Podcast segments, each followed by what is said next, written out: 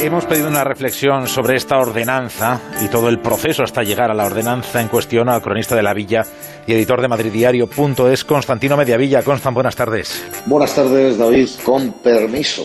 Ha vuelto a pasar y la ordenanza de terraza sale adelante con los votos del grupo mixto. No es novedad y viene de atrás. Begoña Villacís ha jugado un papel decisivo en los acuerdos previos y post presupuestos municipales para Madrid y en el interín se apunta el tanto de una ordenanza que Almeida no defendía a motu propio, pero que ya forma parte de esos acuerdos cerrados entre Partido Popular, Ciudadanos y Recupera Madrid. En el río revuelto de la política municipal, Vox se ha quedado fuera de sitio por voluntad propia de Ortega Smith, que no digirió ni aceptó el cambio de Madrid Central a Madrid 360. Lo consideraba un retorno al carmenismo.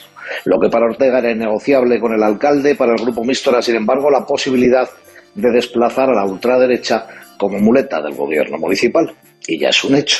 Burla burlando, ahora los enemigos de la oposición en pleno son los Higueras Calvo y Cueto. Lo más bonito que les dicen va de traidores a trasfugas. La espera judicial les anima a pensar, eso sí, que serán decretados ilegales en su momento y no habrá visto que valga.